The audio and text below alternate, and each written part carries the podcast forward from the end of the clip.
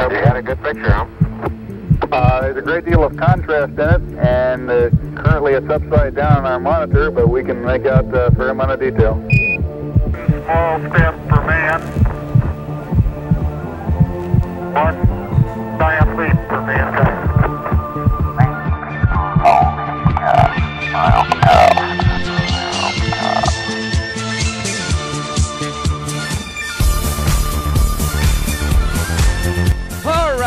Alright, alright, guys. Começando mais um Lampcast, eu sou Danilo Bertoso e com grandes poderes vem grandes responsabilidades. Hoje chegou um dia que eu tanto esperava neste programa, porque hoje eu vou comentar com vocês a trilogia do Homem-Aranha do Sam Raimi, protagonizada por ninguém mais, ninguém menos do que o Tobey Maguire. Pra mim, um dos melhores Homem-Aranha, já falo de cara que ele é um dos melhores Homem-Aranhas para mim. Então, bora direto para o nosso quadro de notícias que eu tô muito empolgado, muito, muito empolgado para falar dessa trilogia maravilhosa que eu amo de paixão. Bom,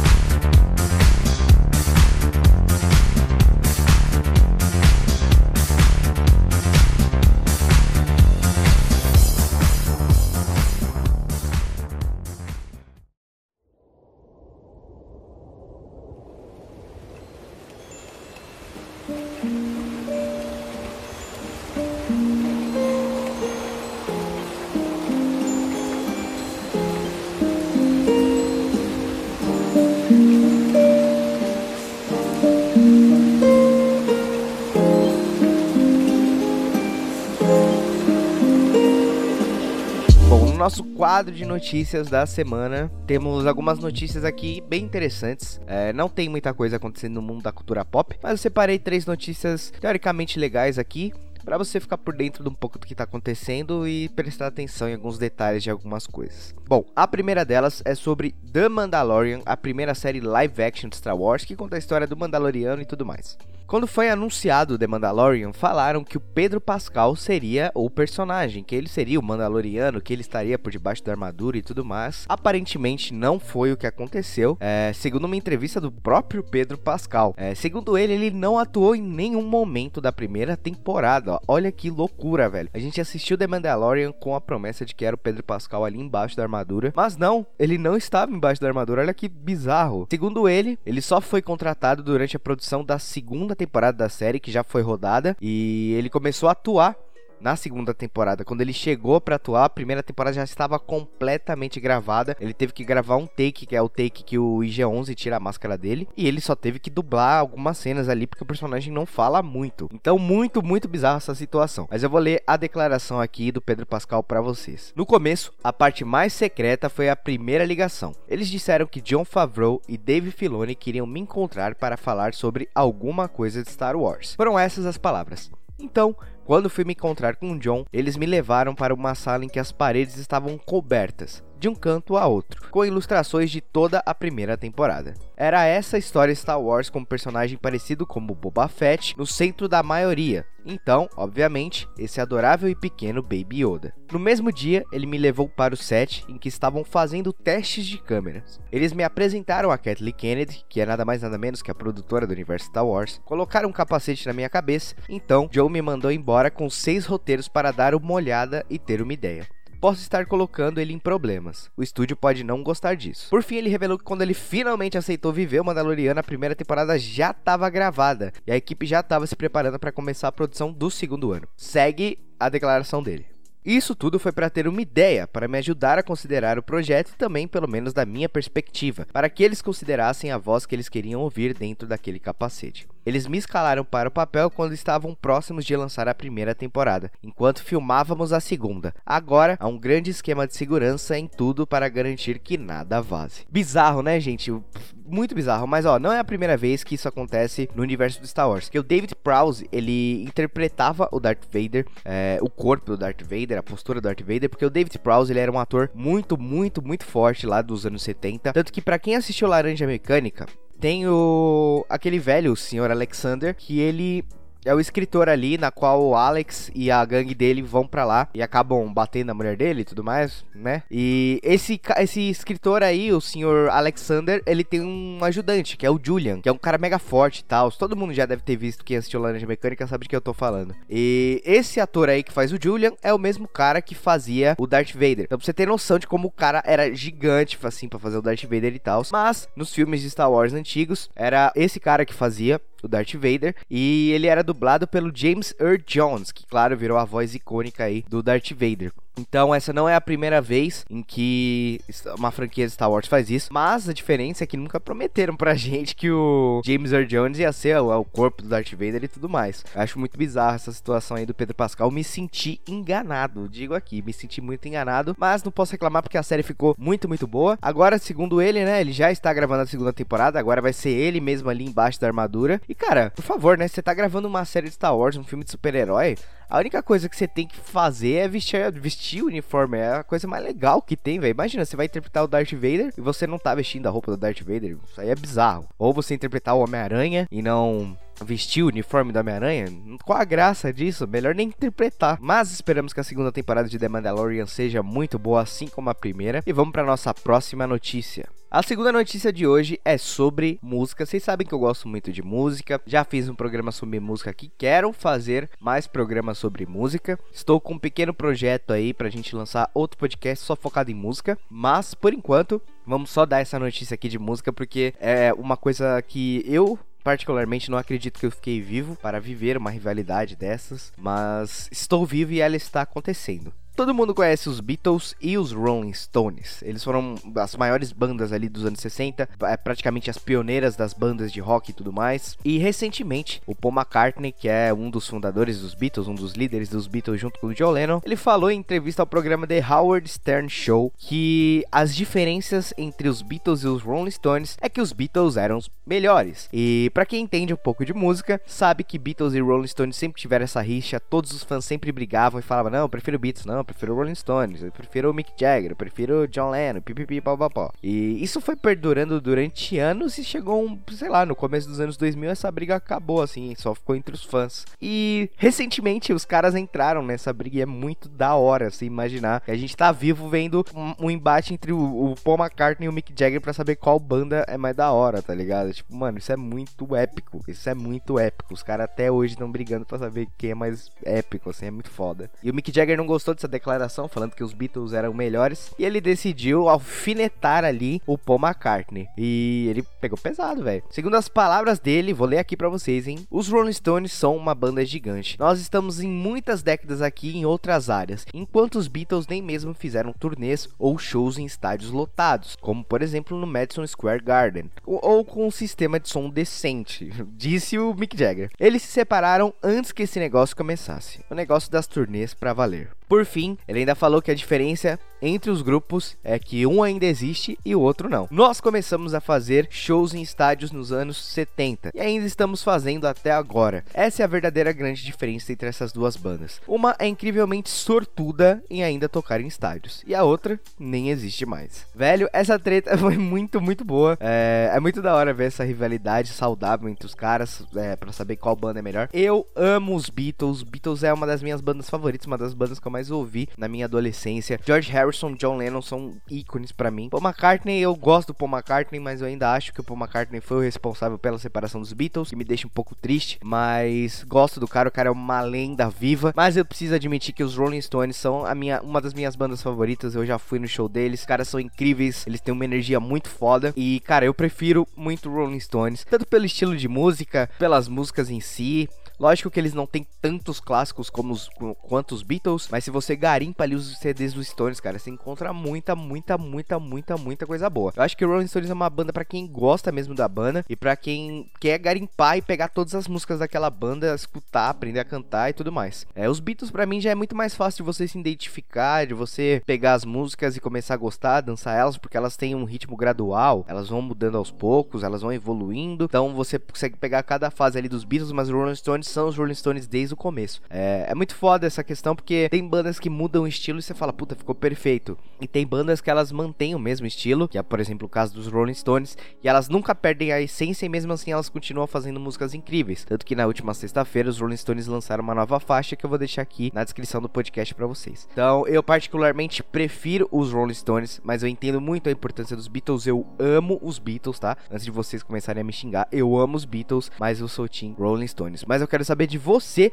se você prefere Beatles ou Rolling Stones. Eu vou pedir para você deixar essa mensagem no nosso Instagram, arroba Nerd ou arroba Podcast. Qualquer um dos dois, você manda uma mensagem lá que a gente vai trocar um lero sobre quem é melhor, Beatles ou Rolling Stones. Fechou? Agora, por fim, esse aqui é um momento só para quem é nostálgico e pra quem tem curiosidade de como eram os bastidores das coisas dos anos 2000, sabe? É, eu, eu, eu não sei se eu sou a única pessoa da Terra que tem essa curiosidade, mas eu sempre fico muito curioso sobre como eram as produções dos anos 2000, é, os bastidores e tudo mais. Tanto que isso talvez tenha sido um dos motivos para eu gravar esse programa aqui, porque eu amo essas coisas antigas e coisas garimpadas, coisas achadas assim. E recentemente essa é a última notícia aqui. Mais recentemente, um fã encontrou uma versão cinematográfica muito rara do primeiro filme do Homem-Aranha do Sam Raimi. E esse arquivo, ele mostra a reação do público assistindo ao filme pela primeira vez. Cara, isso é isso para mim é, é, ouro assim. Para quem cresceu com a cultura de assistir filme gravado no cinema, sabe do que eu tô falando. Às vezes, a gente até decorava quando era criança a risada do, da plateia que tava assistindo aquele filme gravado no cinema. Filmes assim que eu lembro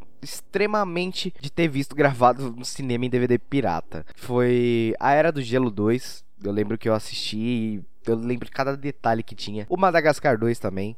O próprio Homem-Aranha 3, eu lembro que eu assisti no cinema na estreia e depois a minha mãe não queria mais me levar, provavelmente ela não tinha dinheiro para me levar. Então, a gente acabou comprando um DVD pirata, mas eu lembro de todos os detalhes daquele filme gravado no cinema. E essas memórias, assim, trazem uma nostalgia gostosa da gente lembrar de uma época que não volta mais, de uma época em que talvez a gente não tivesse tanta maldade, que a gente não entendesse que pirataria era errada. Eu não sei explicar, mas eu isso, esse tipo de coisa me puxa muito. Eu, eu não sei se eu sou a única pessoa. Você pode me contar também através da, das nossas redes aí, mas eu não sei se eu sou a única pessoa que tem esse sentimento de gostar de ver esse tipo de coisa. E quando eu vi a reação do público assistindo esse esse filme pela primeira vez, cara, foi muito mágico, assim. Eu me senti naquela. transportado para aquela época, tentado no cinema e vendo aquele filme pela primeira vez, eu consegui entender como esse filme fez um sucesso, como ele afetou o público. É, foi muito legal, foi muito legal. Então, esse fã, ele encontrou um VHS, pelo que aparecer, ele é colecionador de VHS. É, eu nem sei se tem gente que sabe o que é VHS hoje em dia, mas eles eram umas fitas que a gente colocava num aparelho e elas passavam filmes. Você não podia pular, você tinha que rebobinar, era uma bagunça mas era muito gostoso. E esse fã, ele é colecionador de VHS e através do eBay ele comprou uma fita do Homem-Aranha. E quando ele recebeu essa fita, o filme estava gravado no cinema com o áudio e a qualidade de um filme gravado no cinema. Então, tipo, ele surtou também, porque aparentemente esse cara também gosta muito da reação do público, assim, de épocas que ele não viveu. E ele liberou esse filme pra gente assistir. Então eu vou deixar o link aqui para vocês baixarem o arquivo. Vai lembrar que isso não é contribuir com a pirataria, porque o filme, obviamente, já tem uma qualidade melhor para você comprar, para você assistir na Netflix. O filme tá na Netflix, tá no Telecine. Então, isso teoricamente não é pirataria, porque você só está sendo transportado para uma época de uma coisa que já está disponível para você comprar, já está disponível em serviços de streaming que as pessoas acessam. Então, eu vou deixar o link que ele, ele disponibilizou pra gente no Google Drive. E cara, sério, vocês pra assistir esse filme, vocês têm que ter a, a noção de que a imagem vai estar tá zoada, o som vai estar tá de cinema, vai ter risada no fundo, vai ter gente comendo pipoca e vai ter gente falando no meio do filme. Mas é muito bom, velho. Sério, eu não tô zoando. É muito bom. Ainda mais nesses tempos de quarentena que estamos vivendo, em que não estamos indo no cinema. É como se a gente estivesse no cinema em uma máquina do tempo. É, cara, é, é surreal a experiência que esse filme, para quem gosta do Homem-Aranha, pra quem gosta dessa trilogia, para quem gosta desse tipo de coisa, é surreal. Recomendo muito vocês assistirem. Então o link também tá aí na descrição. E agora, chegou a hora da gente falar do nosso assunto principal. Vamos falar dessa trilogia magnífica do Homem-Aranha, dirigida pelo Sam Raimi, protagonizada pelo Tobey Maguire e, lógico, pelo melhor Homem-Aranha de todos os tempos, que eu vou falar isso um milhão de vezes ao decorrer desse programa. Então, bora falar da trilogia do Homem-Aranha do Sam Raimi.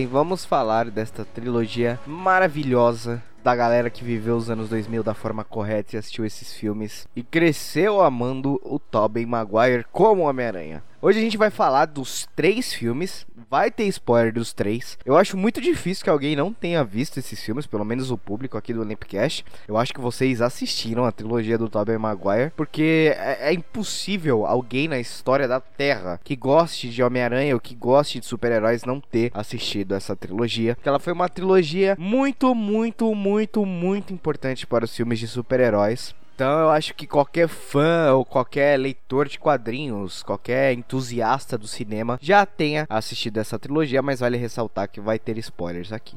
Bom, a trilogia do Homem-Aranha, ela já começa com uma importância muito grande para o cinema de super-heróis, pelo fato de ser o primeiro grande filme a bombar no mainstream. É, o filme ele foi dirigido pelo Sam Raimi, que era um diretor de filmes trash, que ele era um diretor que fazia filmes B, filmes de baixo orçamento, mas mesmo assim eram ótimos filmes. Isso acabou rendendo uma franquia para ele, como por exemplo Evil Dead, que tinha a participação ali do Bruce Campbell, que era muito legal o primeiro Evil Dead. É, o resto ele mudou um pouco o foco, mas continuou incrivelmente maravilhoso. E essa notoriedade que ele foi adquirindo na carreira dele levou ele a dirigir o primeiro filme do Homem-Aranha. Então, isso a Sony chamou ele ali. Eles tinham um projeto de fazer o filme, mas originalmente esse filme seria dirigido pelo James Cameron, cara. Olha que louco, James Cameron que tava vindo ali do Exterminador 2, foi o um puta sucesso, ele também tinha feito Titanic e o Homem-Aranha seria protagonizado pelo Leonardo DiCaprio. DiCaprio, olha que loucura. O James Cameron, ele queria fazer uma versão muito singular do Homem-Aranha, parece que a Sony não gostava do, do, jeito que ele queria fazer, mas mesmo assim era o James Cameron, então eles falaram, pô, o cara fez o Titanic, fez um bilhão aí na bilheteria, velho.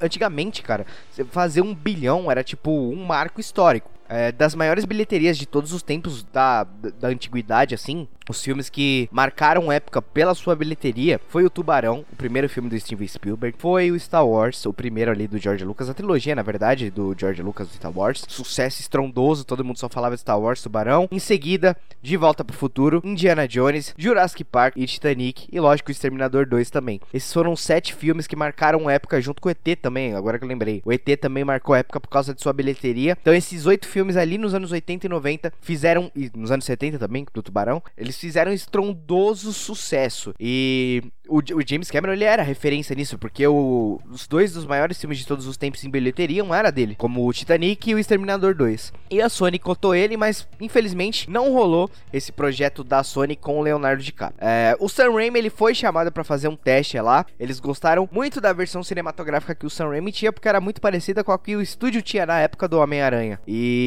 eles ainda pretendiam manter o Leonardo DiCaprio. E o Leonardo DiCaprio não queria fazer esse filme sem o James Cameron. E ele indicou um amigo de infância dele para fazer o teste pro papel. Esse amigo de infância dele nada mais era do que o próprio Tobey Maguire, que já se dizia fã do personagem assim como o Sam Raimi. Quando o Sam Raimi encontrou o Tobey Maguire, ele olhou e falou: "Puta, esse cara aqui é o Peter Parker. Eu não quero saber, esse cara é o Peter Parker. Não precisa nem fazer teste". Lógico que ele teve que fazer o teste devido às condições ali do estúdio, mas o Sam Raimi adorou o Peter Parker do Tobey Maguire. O estúdio gostou muito da época, o Avi Arad ainda não era um puta no cuzão como ele é hoje em dia, porque para quem não conhece, o Avi Arad, ele é o produtor dos filmes do Homem-Aranha da Sony, ele que fez aquela desgraça do espetacular Homem-Aranha, mas hoje não é dia da gente falar isso, esse aí vai ser um próximo programa que a gente vai falar. Na época, a Sony tava muito focada em fazer esse filme dar certo, eles estavam totalmente focados no Homem-Aranha, tanto que as outras produções deles foram muito mais soltas, muito mais independentes, o estúdio não pesava a mão nas outras produtoras, mas eles pesavam muito a mão no Homem-Aranha, porque eles realmente era um projeto que todo mundo tava apaixonado para fazer.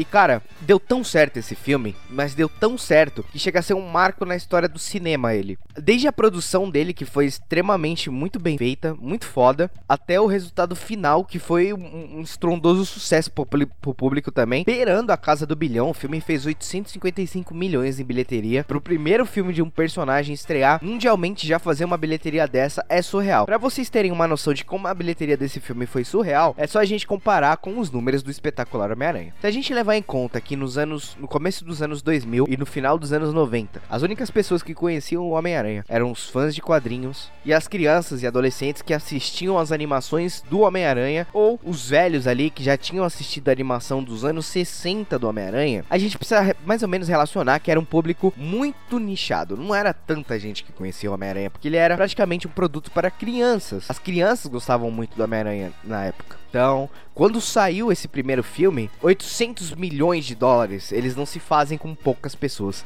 São muitas e muitas pessoas ao redor do mundo assistindo esse filme. Então foi muita gente que foi levada ao cinema. E então, com pouca gente conhecendo esse personagem, ele fez um estrondoso sucesso. E lógico que a sequência dele teria que ser ainda maior em bilheteria, correto? Agora, no espetacular Homem-Aranha, a gente já tinha essa trilogia do Homem-Aranha do Tobey Maguire formada. Foi o reboot ali com o Andrew Garfield. A gente sabe como tava a cultura pop naquela época, por causa que já tinha sido lançado os Vingadores. Então, praticamente boa parte da população geek que já tinha é, acesso a todo esse conteúdo, a todos esses filmes, conhecia o Homem-Aranha. Porém, o espetacular Homem-Aranha fez só 700 milhões de bilheteria. Se a gente levar em conta que muito mais pessoas conheciam o personagem e tinham mais motivos para assistir esse filme do que tinham para assistir o primeiro filme do Homem-Aranha, já que ninguém conhecia, cara, o sucesso desse primeiro filme foi estrondoso. Mas a gente vai começar falando da produção desses primeiros filmes do Homem-Aranha que foram incríveis. É, vale lembrar que na época, eu me lembro muito bem de criança ali, acho que eu tinha uns 5, 6 anos quando esse filme saiu. É, foi um dos primeiros filmes que eu vi no cinema. Eu não lembro se ele saiu antes ou depois do Nemo, eu sei que ele é de 2002, eu não lembro de que ano o Nemo foi. Mas dois filmes que eu me lembro na infância assistindo no cinema é o primeiro Homem-Aranha e o Nemo. Mas eu lembro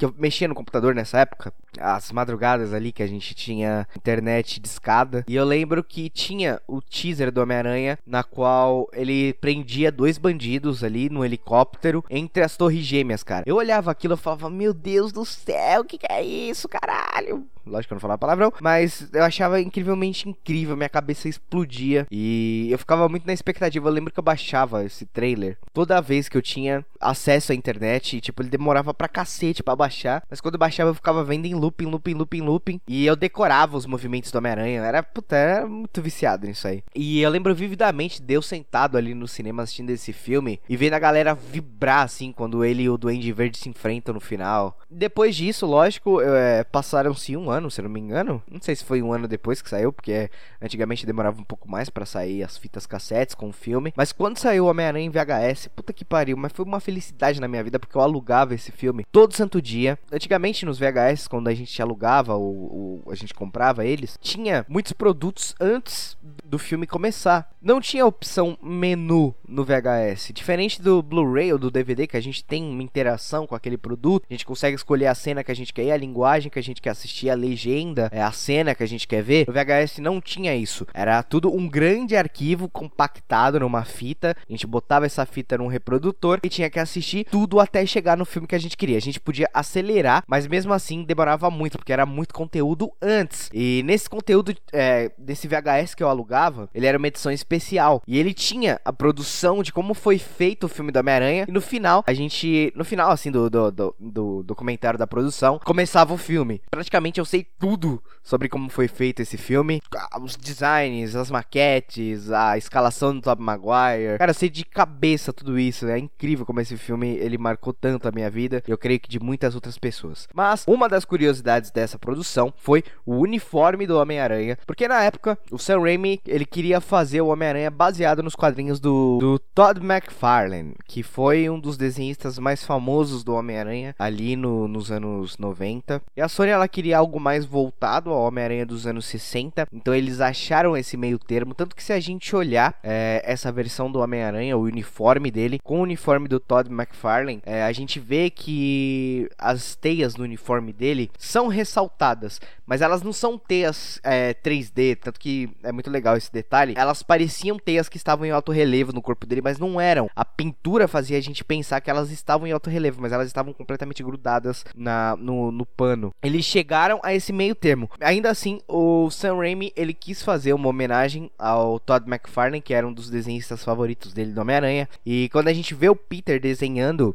o uniforme dele na, no livro lá, quando ele tá criando o uniforme do Homem-Aranha, a arte é do Todd McFarlane. Então, eles conseguiram chegar nesse meio termo. Eles pegaram é, a máscara, os, o, o olho do Homem-Aranha. Ele era completamente do Homem-Aranha dos anos 60, aquele clássico do Stan Lee, do John Romita e tudo mais. E também um pouco tem um pouco do Steve Ditko também. As teias é, a, a, cor do uniforme também, que era um pouco mais escurinha, ela era totalmente voltada ao Homem-Aranha do Todd McFarlane, que era o último grande artista que tinha dado vida ao Homem-Aranha. Então esse detalhe é muito, muito legal. E lógico, também tem a caracterização do Duende Verde, que foi uma polêmica na época, porque dividiu muitos fãs. Até hoje tem gente que não gosta da caracterização do Duende Verde para esse filme. Eu gosto muito, eu acho ela incrível. É, William Defoe, ele manda muito como Duende Verde. William Defoe manda bem como qualquer coisa. Ele fez o Van Gogh aí recentemente, que me cativou demais. Mas originalmente o Duende Verde, ele teria a máscara original do Duende Verde dos quadrinhos. Tem um vídeo teste, aliás, que eu vou deixar aqui na descrição do podcast para vocês. E esse vídeo teste mostrava William Defoe fazendo o teste com uma máscara é, eletrônica, é, aquelas máscaras que são controladas remotamente por trás das câmeras, é, com aquela cara macabra do Duende Verde, com a toquinha. Cara, ia ser maluco assim, só que tipo,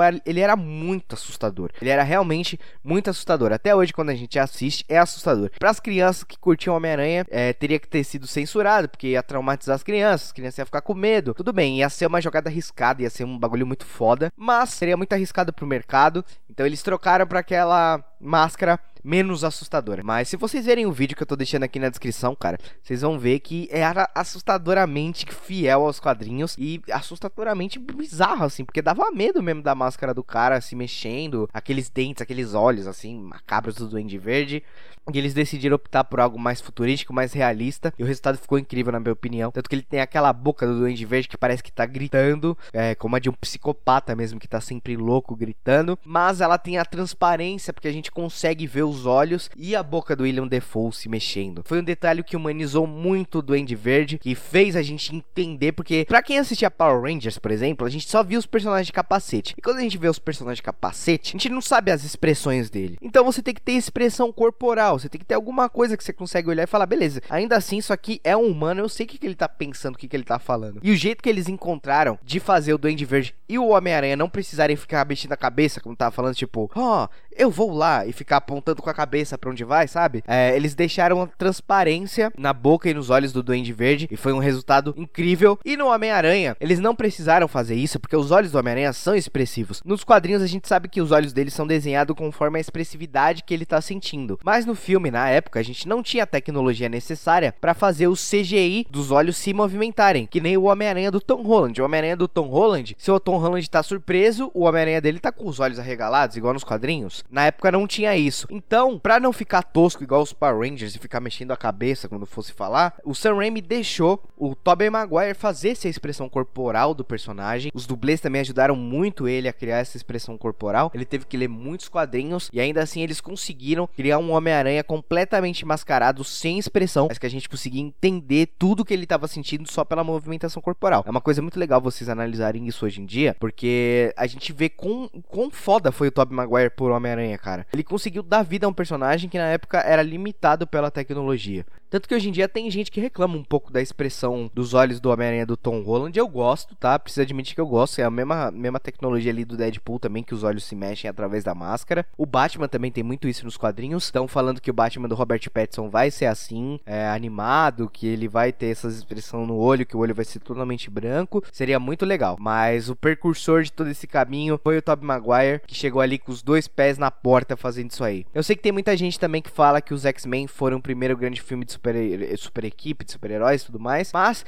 é, se a gente parar pra pensar nas limitações dos X-Men, eram muito poucas. É, você só tinha que ter um orçamento grande para fazer esse tipo de filme. Porque fazer um filme dos X-Men funcionar é muito mais fácil do que você fazer um filme do Homem-Aranha numa época em que ninguém botava fé em filme de super-heróis. Essa produção do filme do Homem-Aranha é uma coisa magnífica, magnífica. Eles acertaram muito a mão nesse filme. Eles conseguiram criar uma coisa única que percorreu durante os outros três outros filmes. Lógico que a tecnologia foi evoluindo, então eles tiveram muito mais recursos para fazer os filmes funcionarem de melhores formas, outros jeitos de expressões, foi mudanças no uniforme. Mas o primeiro filme do Homem-Aranha, a produção dele foi muito, muito importante. É, se vocês tiverem oportunidade, se eu não me engano, no YouTube tem um canal. Não sei qual é o canal, se eu achar, eu vou deixar aqui na descrição também do podcast. Mas eu sei que tem um canal que tem todos os features desse VHS que eu tô falando, que você consegue ver como foi feita a produção. Esses features, na verdade, eles são muito comuns para quem compra o, o Blu-ray e tudo mais. Tanto que uma das minhas favoritas é essa do Homem-Aranha e a do Senhor dos Anéis, que são produções que acho que todo mundo tinha que ver, é obrigatório, mas elas são muito legais esses bastidores. Vou tentar encontrar o link desse canal para vocês, mas se eu não encontrar, já peço desculpas. Mas eu vou fazer o possível para encontrar. Mas vale muito a pena vocês assistirem e entenderem como foi incrível a produção desse filme, sabe? Então, se vocês tiverem a oportunidade, assistam. Outra coisa marcante desse primeiro filme, e como não falar, é a escalação do Tobey Maguire como Homem-Aranha, que a gente precisa falar aqui, que foi simplesmente acertada de uma forma que nunca mais teria sido acertada na história dos filmes do Homem-Aranha. Eu gosto muito do Tom Holland e eu também gosto muito do Andrew Garfield, eu preciso admitir. É, por mais que os filmes do Andrew Garfield não me deem vontade de revê-los, eu acho ele sim um bom Homem-Aranha, não acho ele um bom Peter Parker, assim. O espetacular Homem-Aranha 2, aliás, foi um dos filmes que eu mais assisti no cinema. Eu lembro que eu matava aula quando eu comecei a estudar de noite. Eu matava aula quase todo dia quando estreou esse filme, porque eu ia todo dia ver ele no cinema. Eu cheguei a ver o espetacular Homem-Aranha 2 14 vezes no cinema. Eu gosto bastante do Andrew Garfield, mas hoje em dia eu não acho os filmes tão legais quanto eu achava. Mas o Tobey Maguire, para mim, cara, ele é uma coisa surreal. Desde a caracterização do ator até o Homem-Aranha dele. O Peter Parker do Tobey Maguire é o único que realmente é o Peter Parker loser dos quadrinhos que o Stan Lee escreveu. E eu sempre falo para vocês que eu não sou a favor do filme ser 100% idêntico ao quadrinho. Eu acredito muito que tenha que ter sim adaptações e coisas que venham a mudar nas adaptações dos filmes que vêm pro cinema. Porém, existem certas coisas que têm que ser mantidas, como por exemplo, o cerne daquele personagem, o coração daquele personagem, quem é aquele personagem. E o Homem-Aranha do Tobey Maguire, ele tem isso, tanto que tem uma cena para mim que é, é, uma adaptação perfeita dessa trilogia, que é a primeira vez que o Peter conhece a Beth lá do Clarim Diário, porque para quem não sabe, nos quadrinhos o Homem-Aranha namorou a Beth, lá eles chegaram a ter um romance super longo que depois ela acabou ficando ali com o Harry Osborn, foi um rolo desgraçado assim nos quadrinhos, mas não era uma coisa que hoje em dia seria legal de ver no cinema. Então, o Sam Raimi ele colocou ali aquela referência ao Peter e a Beth meio que dando um, um flerte assim, mas no final das contas eles não ficaram nem juntos, ela nem teve destaque na trilogia. E essa mudança eu gostei muito. Porém, uma das maiores mudanças da história do Homem-Aranha foi a Mary Jane no lugar da Gwen Stacy, né? Porque a gente sabe que a Gwen Stacy foi o primeiro romance do Peter nos quadrinhos.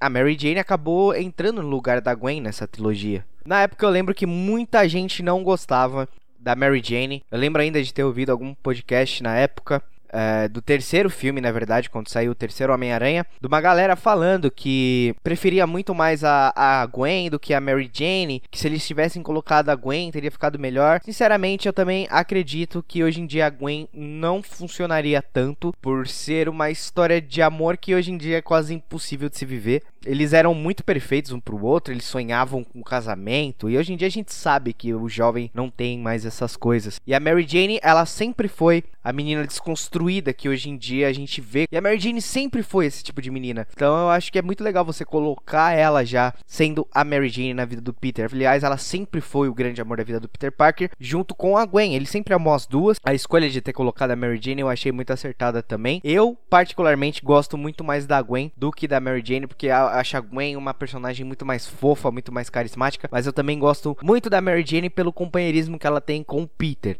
É difícil você escolher uma das personagens. Eu acho que se você tivesse trabalhado a Gwen do mesmo jeito que você tivesse trabalhado, do mesmo jeito que foi, na verdade, trabalhado a Mary Jane, talvez o fruto do relacionamento do Peter e da Mary Jane nessa trilogia não fosse tão legal. Porque afinal de contas, uma das coisas mais legais dessa trilogia é o relacionamento do Peter, da Mary Jane e do Peter com o Homem-Aranha, que é o tema do segundo filme. Tem muitos elementos nessa franquia que mostram como eles foram bem trabalhados, mas realmente eu acho que a, a Mary Jane foi um dos marcos muito grandes grandes, assim, para essa história do, do Tobey Maguire e do Homem-Aranha. Então, essas adaptações que fizeram levaram esse Homem-Aranha a ter um tom diferente, a ser um personagem diferente, mas ao mesmo tempo muito fiel ao personagem dos quadrinhos. Então, foi uma coisa muito surreal. É, a construção dessa, dessa personalidade do Homem-Aranha, dessas paixões do Homem-Aranha, foi muito bom. E lógico, no terceiro filme, é o mais polêmico de todos, porque muita gente não gosta. Eu, particularmente, gosto do terceiro filme. Eu lutei muito tempo falando que não gostava, mas no fim das contas eu gosto do terceiro filme, mas o que incomoda um pouco nesse terceiro filme é saber como a Gwen é usada como artifício dos ciúmes que o Peter quer fazer pra Mary Jane, sabe?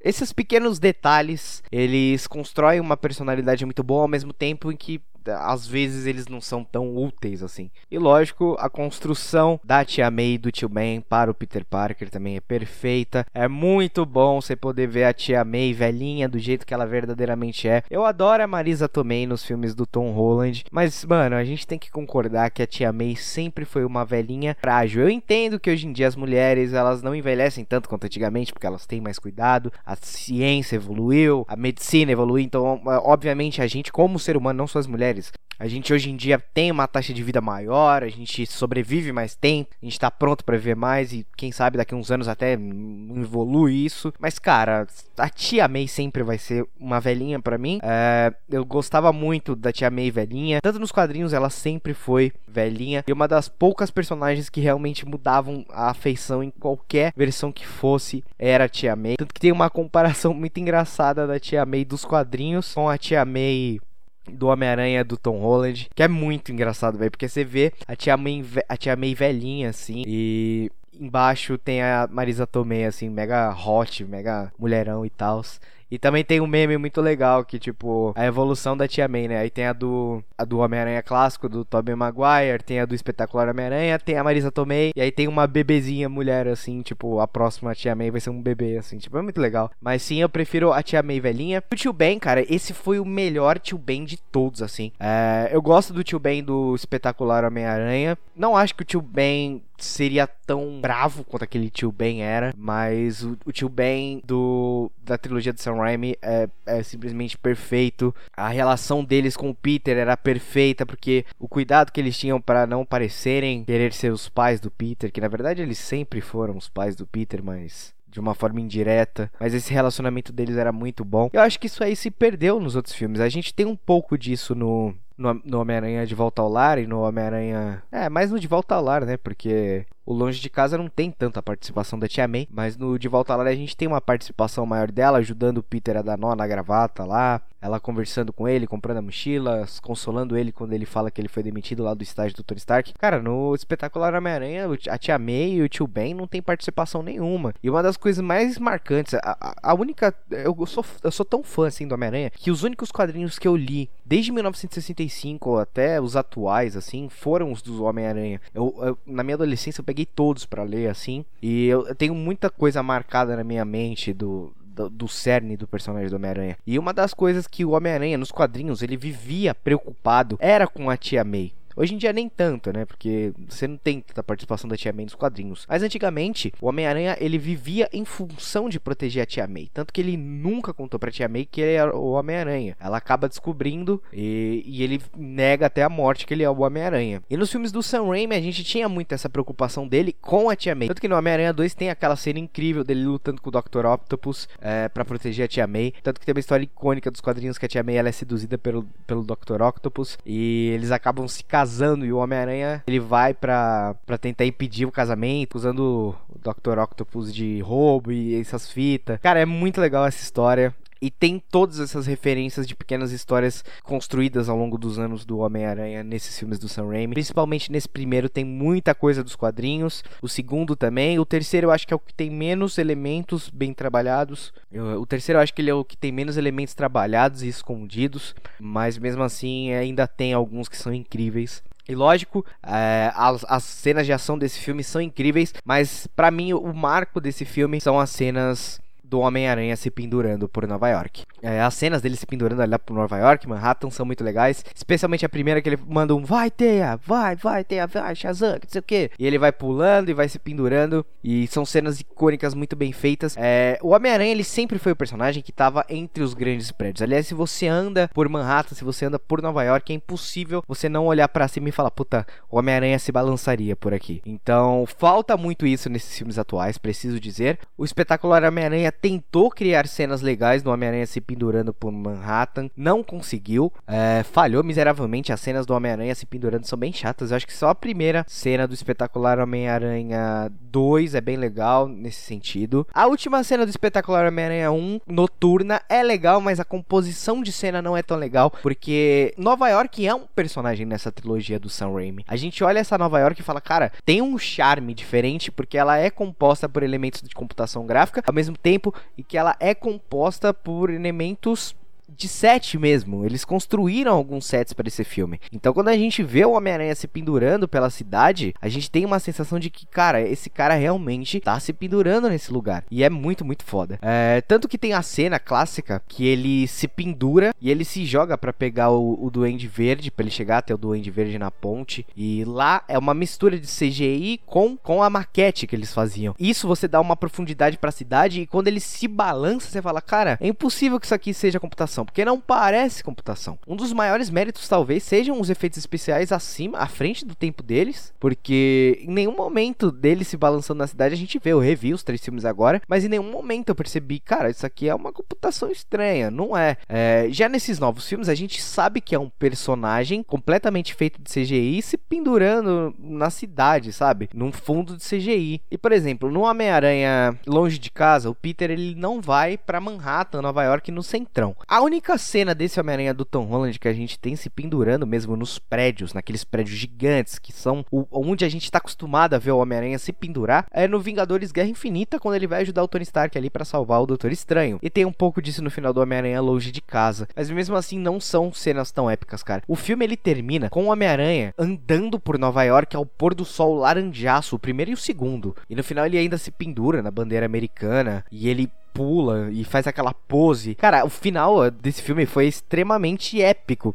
As manobras que o Homem-Aranha do Tobey Maguire faziam eram incríveis balançando por Manhattan. Tem. A, a, quem assistiu sabe as poses que ele fazia de puxar a teia e ele ficava com as pernas dobradas. E. Cara, era o Homem-Aranha dos quadrinhos, sabe? E esses novos Homem-Aranhas não fazem isso. Eles só são a, caras ágeis que eles se balançam e pulam, mas eles não fazem as manobras que o Homem-Aranha faz, sabe? De divertir, ter o prazer de ser o Homem-Aranha. Eu acho que essa trilogia ela mostra o prazer do Homem-Aranha ser o Homem-Aranha, por mais que ela também debata como ser o Homem-Aranha atrapalha a vida do Peter Parker. Cara, é tanta coisa que chega a ser incrível, incrível como eles fizeram essa trilogia. Eu não entendo quem fala que ela não é a melhor trilogia do Homem-Aranha. Eu acho que nunca vão fazer uma trilogia tão melhor quanto essa.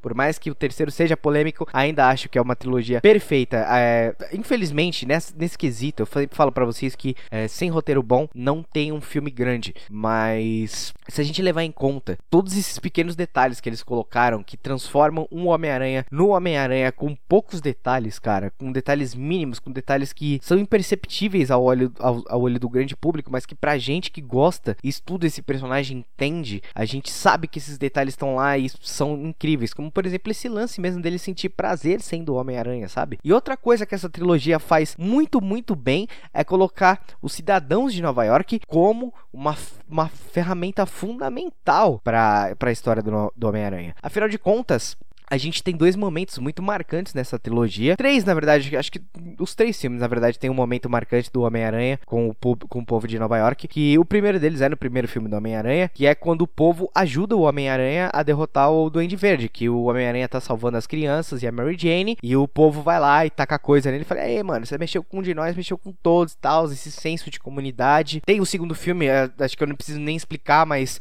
a cena do trem que eles puxam o Homem-Aranha quando ele se esforça ao máximo e cai. E putz, ainda preciso falar muito dessa cena, mas é, esse momento também envolve muito o povo com a cidade e como eles se unem para criar um ambiente seguro para esse personagem. Então, essa junção do povo com a cidade, a gente fala, puta, mano, é perfeito, sabe? E no terceiro momento também, no terceiro filme, é quando o Homem-Aranha retorna e tem a plateia ali é, esperando ele. Quando ele volta, todo mundo bate palma. E também tem um momento que ele recebe a chave da cidade, que ele é o herói, o Homem-Aranha. Puta, cara, é, é, incrível. Todos esses momentos, assim, que o povo se une com o Homem-Aranha, é um momento que você fica arrepiado. E eu acho que nenhum outro filme da história de super-heróis teve isso. É, eu lembro que no Batman vs Superman a gente teve, teve um pouco do envolvimento do povo com os super-heróis, mas era um quesito muito diferente, porque o povo tava contra os super-heróis. É, o Guerra Civil a gente não tem muito do povo, a gente tem os argumentos, sabe? E dos Vingadores talvez a gente tenha um pouco assim dessa conexão do, do povo com os heróis. Mas eu acho que o Homem-Aranha é o filme que mais faz isso de juntar o povo com o super-herói. Afinal de contas, o super-herói trabalha a favor do povo. É, se ele não tem o povo para proteger, ele não é um super-herói de nada. Então você tem que ter essa junção dos mundos, sabe? E no espetacular Homem-Aranha, por exemplo, você tem um momento que os trabalhadores ali se unem para colocar uns andaimes pro Homem-Aranha se pendurar para ele chegar até a Oscorp para derrotar o Lagarto, sendo que ele podia fazer o que o Homem-Aranha faz, que é andar entre os prédios que ele chegaria muito mais rápido, sabe? Então, tipo, a construção também importa muito.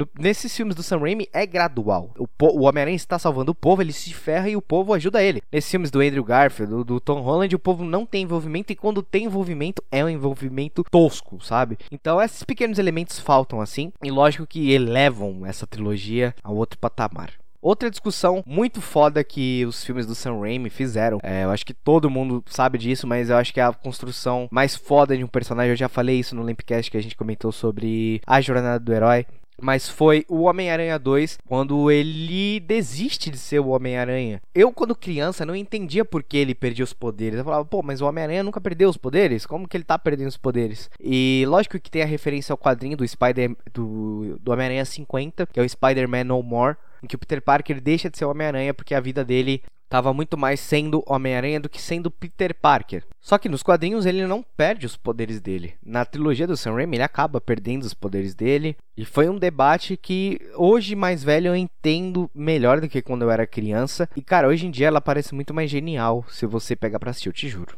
Você tem que assistir para saber o que eu tô falando. A gente vê como o seu Homem-Aranha pesa na vida do Peter Parker. E isso é uma coisa que é construída ao decorrer dos três filmes. Esse é um, é um tema que não se perde nessa trilogia.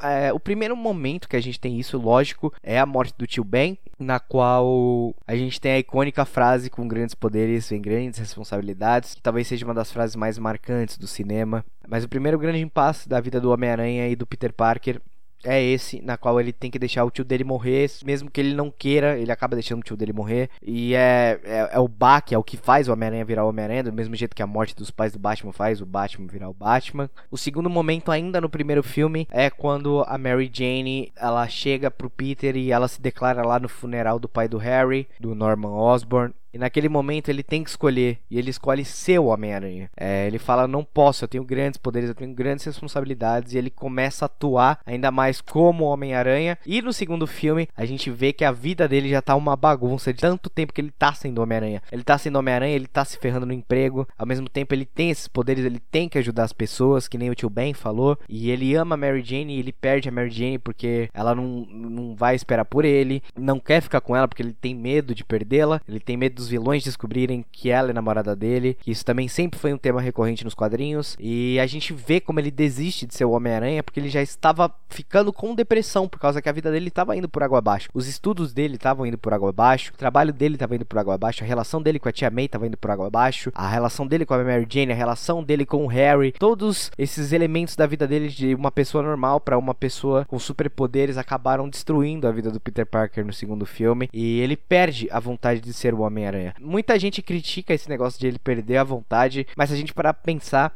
a Padme, lá no episódio 3 do Star Wars A Vingança do Sith, ela perde a vontade de viver e morre. Então, tipo, eu acho que é muito mais aceitável você perder a vontade de ser o Homem-Aranha e seus poderes ficarem fracos e do que você perder a vontade de viver e morrer. Se fosse assim, muita gente não se suicidava, só perdia a vontade de viver, sabe? É um, é um discurso muito legal, muito dúbio e ele constrói muito bem essa dualidade do personagem. E mesmo quando, talvez esse seja um dos momentos mais legais, na verdade, dessa trilogia, que é quando ele deixa de ser o Homem-Aranha e durante um terço do filme a gente vê o Peter Parker se virando como Peter Parker. E depois desse tempo todo em que a gente vê ele sem ser o Homem-Aranha, a gente fala, puta, será que ele volta? A gente sente o medo do Homem-Aranha não voltar mais. É tão bem construído que a gente sente o medo desse personagem não voltar, por mais que a gente saiba que ele tem que voltar.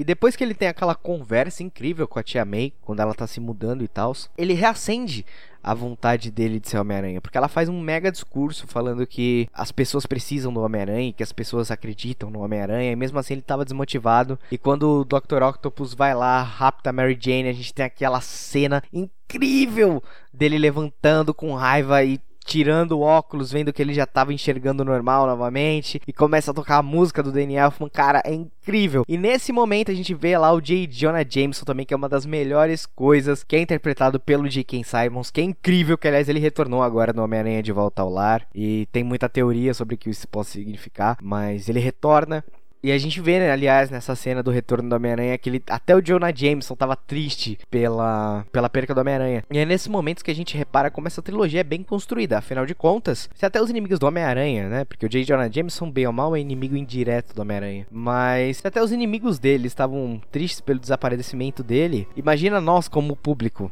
o sentimento que isso não cria pra gente. Você pensa, pô, até o cara que odeia ele tá triste por ele. Imagina eu que tô aqui acompanhando a história desse cara. E quando ele volta, ele pega a roupa dele de volta volta e tem o J. Jonah Jameson falando: Eu quero o Homem-Aranha! E aí começa a música, ele rasga o jornal e ele vai de encontro ao Dr. Octopus. Puta que pariu, isso é a construção perfeita, perfeita, perfeita da, do retorno do herói. E é o que eu já tinha falado naquele Lampcast lá do Jornada do Herói. Quando o herói cai, a gente tem que cair junto. E quando ele volta, a gente tem que vibrar porque ele voltou. Por mais que a gente saiba que vai acontecer. É, a gente sabe que o Homem-Aranha não vai morrer. A gente sabe que o Homem-Aranha vai voltar. A gente sabe que ele não vai deixar de ser Homem-Aranha para sempre. Mas nesses momentos em que ele cai, você tem que construir muito bem para quando ele voltar. E quando ele volta, cara, é simplesmente magnífico, magnífico, magnífico. E aí a gente tem a melhor sequência de ação, acho que da trilogia do Homem-Aranha, que é ele contra o Dr. Octopus em cima do trem e ele parando aquele trem, cara, ele dando tudo que ele tem, indo ao máximo, se esgotando ao mesmo tempo que ele tem que salvar o povo, lutar com o Dr. Octopus, parar o trem. Cenas de trem, na verdade, elas são sempre muito tensas, porque a gente coloca o espectador num lugar onde as pessoas não têm controle, onde as vítimas não têm controle. Então, se você coloca um trem desgovernado andando, as vítimas não têm controle. E você fala, fudeu, cara, fudeu, ninguém vai poder fazer nada porque não tem o que fazer. E quando você coloca o Homem-Aranha dando tudo que ele tem, ele tentando parar o trem com o pé e depois sentindo dor no joelho sem a máscara, porque a máscara dele foi queimada. Puta, cara, é uma construção perfeita. E aí ele começa a tirar as teias e a gente vê ele se jogando ao máximo e a gente fala, puta, mano, que incrível. E no final, quando ele tá esgotado, caindo, ele ainda consegue segurar o trem, gritando, colocando tudo que ele tem para fora. E aí ele desmaia. E quando a gente pensa, puta, agora ele vai cair, levar um rola, o Dr. Octopus vai pegar ele. A gente vê a mão do povo abraçando aquele cara, falando, mano, você é o nosso herói. E puta que pariu. Eu acho que essa é a cena que todo mundo mais. Todo mundo. Cara, não tem uma pessoa, pelo menos numa, na minha bolha social, eu nunca vi uma pessoa que não falasse que essa é a melhor cena do Homem-Aranha. Pra mim, é a melhor cena do Homem-Aranha. Ele parando o trem, a música, a construção, é tudo. Ele, mas o mais incrível é ele se dedicando e o Tobey Maguire fazendo aquela cara de quem tá cagando, mas ao mesmo tempo a cara de alguém que tá se esforçando ao máximo, assim. É simplesmente incrível, incrível, incrível. E lógico que a gente também tem a construção do Dr. Octopus nesse segundo filme, que é um dos melhores vilões dessa trilogia. A gente vê ele humanizado e no final ele perdendo a razão. E o Dr. Octopus também, ele é um reflexo de como seria o Homem-Aranha caso as pessoas que ele ama fossem mortas ou envolvidas nas coisas do Homem-Aranha. A gente faz o paralelo, como por exemplo, o Dr. Octopus, ele perde a mulher dele por causa dos experimentos dele. E o Homem-Aranha, ele não queria perder a Mary Jane e a Tia May por causa da vida dele de Homem-Aranha. Então, o Dr. Octopus nada mais é do que um reflexo de como Peter Parker ficaria transtornado tendo superpoderes caso ele machucasse as duas pessoas que ele mais ama no mundo. Esse contraponto é perfeito. É, é, o clássico, clássico embate do herói e do vilão que são parecidos ao mesmo tempo e tem todas as suas diferenças, todas as suas motivações. Eu acho o Homem-Aranha 2 o maior filme de super-heróis de todos os tempos, eu já falei isso. Para mim, nenhum filme, nem mesmo Vingadores Ultimato que eu gosto muito vai superar o Homem-Aranha 2. E lógico, no final a gente também tem a redenção do Dr. Octopus. É lindo de se ver e a gente tem a cena da Mary Jane largando tudo para ficar com Peter e você fala: "Puta, mano, esse nerd nerd conseguiu, cara. Esse nerd sou eu, ele conseguiu, sabe? Tipo, cara, só quem é true nerd mesmo se identifica com essa cena do Homem-Aranha. É emocionante só de falar, velho. É emocionante só de falar. É, é, é, incrível como esses dois filmes eles se completam muito bem. E aí a gente chega no terceiro filme, que é mais polêmico, mas eu vou tentar defender ele aqui para vocês, tá? Eu espero que vocês aceitem e reflitam um pouco sobre a defesa que eu vou fazer esse filme, porque eu também gosto muito dele e eu acho que ele tem sim pontos positivos que merecem ser exaltados.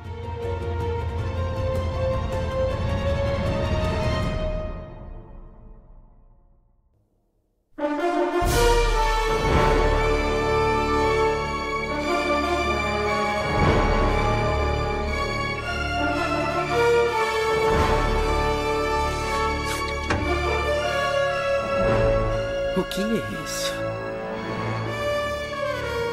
Eu me sinto. Puxa. Isso é muito bom.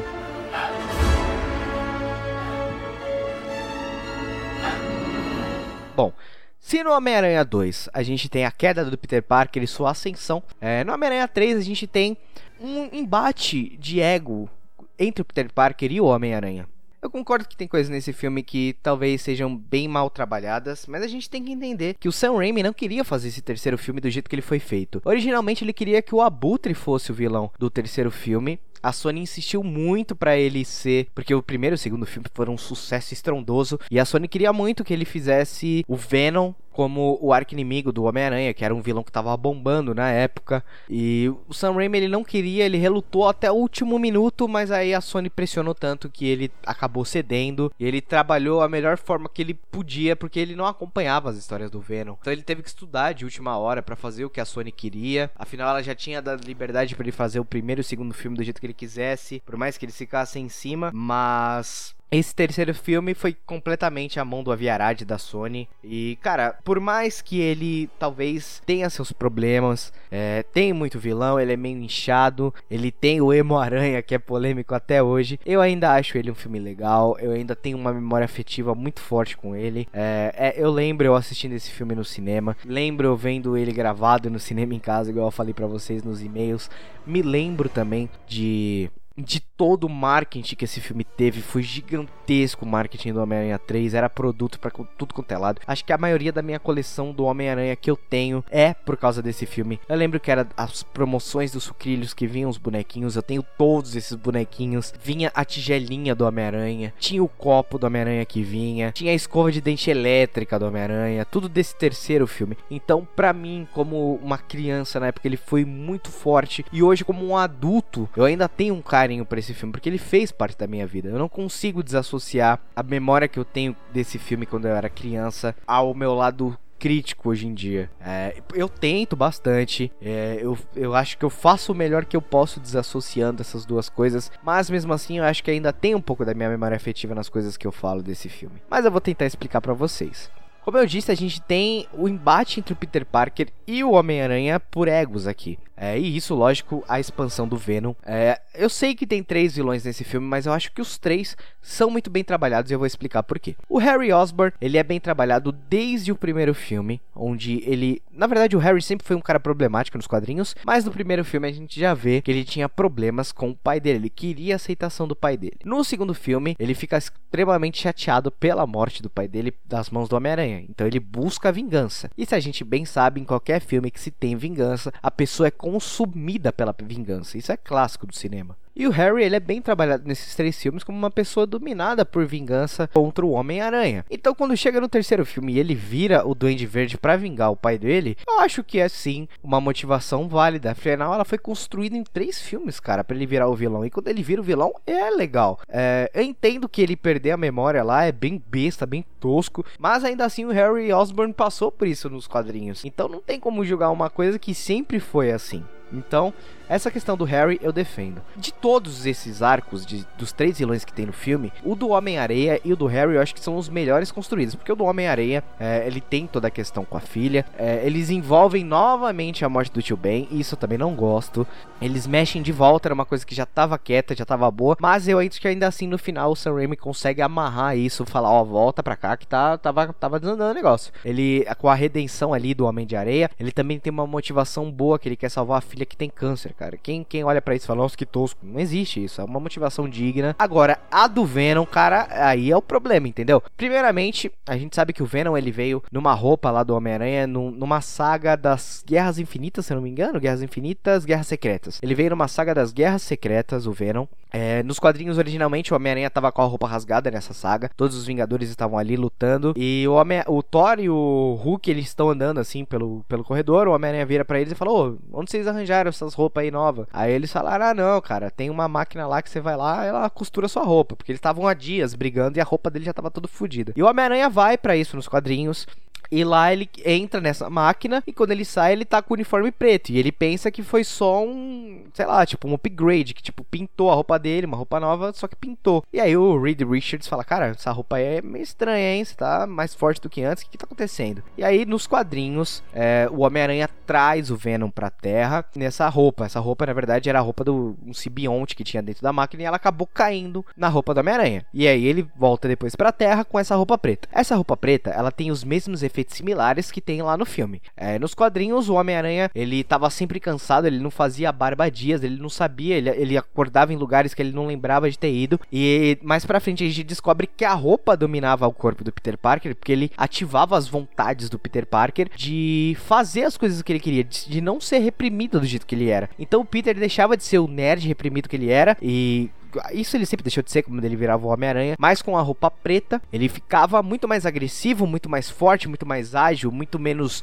tímido, muito menos contido. Até que ele descobre que aquela roupa estava consumindo toda a energia dele, porque ele chegava completamente machucado e não sabia porquê. E nos jornais mostravam que o Homem-Aranha estava sendo agressivo, e isso e aquilo. E aí ele descobre que a roupa estava dominando ele. Ele tira a roupa e a roupa vira o Venom, né? Porque ele acaba indo pro Ed Brock, que também tem suas questões dos quadrinhos com o Homem-Aranha, assim como é mostrado no filme. Junto o ódio do Ed Brock com o do Venom para derrotar o Peter Parker barra Homem-Aranha. No filme, tem uma representação disso que me irrita muito porque eles não tinham como fazer o Peter Parker indo até o espaço com os Vingadores para pegar uma roupa preta e voltar para Terra. Eu entendo que não tinha como você fazer isso. Porém, tem uma segunda versão de como Venom veio para a Terra no universo Ultimate, que mostra que o filho do J.J. Jameson, que já tinha aparecido no segundo filme, ele traz esse simbionte na bota, porque ele pisa em alguma superfície de um planeta lá no, no universo Ultimate, e ele traz o simbionte, a, o simbionte, na verdade, do Venom gruda na bota dele, e quando ele vem para a Terra, o simbionte se espalha por Nova York, e aí até ele chegar ali no Peter Parker. É, eu acho que se você fizesse isso no começo do filme, teria sido muito melhor construído e muito mais fiel aos da época. No filme, cara, é ridículo, é ridículo. É, é, é, a cena que eu mais odeio dessa trilogia, e talvez a única que eu odeio, na verdade, é como o Venom chega na Terra. O Homem-Aranha, ele tá lá sentado com a Mary Jane, né? Eles estão deitados naquela rede lá que o Homem-Aranha faz, eles estão olhando pra estrela, declarando seu amor. E aí o meteoro, do nada, do nada cai ali do lado do Homem-Aranha e da Mary Jane. E aí, coincidentemente, ele vai ficar grudado do lado da moto do Homem-Aranha. Cara, não existe isso. É o cara mais cagado da Terra, né? Porque a desgraça vem até ele. O cara é o imã de desgraça, porra. Não. Foi muito preguiçoso do Sam Raimi fazer isso sim. Não sei se isso aí do Venom chegar desse jeito foi uma diretriz do Sam Raimi ou da Sony. Mas que foi muito preguiçoso, foi, cara. Sinceramente, o cara ser um imã de desgraça desse é foda, sabe? Tipo, você desconstrói todo, todo o arco do personagem num, numa cena, assim. Chega a ser ridículo. Essa cena do Homem-Aranha é bem ridícula mesmo, da, do Homem-Aranha 3. Então, já começa por aí que a gente nem sabe a motivação do Venom vir pra Terra. A gente nem sabe por que ele veio. Primeiro problema aí desse, desse vilão. Segundo, quando ele domina o Peter Parker, ele tem um pouco desse negócio que eu expliquei dos quadrinhos dele. A gente tem aquela cena do que o Peter acorda pela primeira vez com o uniforme preto e ele fala: Nossa, onde que eu tô? E aí ele sente aquele poder do Venom e fica dominado e tem o conflito de ego dele. Isso sim é muito similar aos quadrinhos, então isso eu defendo. Agora, o Ema-Aranha, cara puta que pariu, não dá para defender o Homem-Aranha. Eu acho muito engraçado, eu acho muito legal, mas não dá para defender, cara. Eu não tenho nem argumento para defender o Homem-Aranha. Mas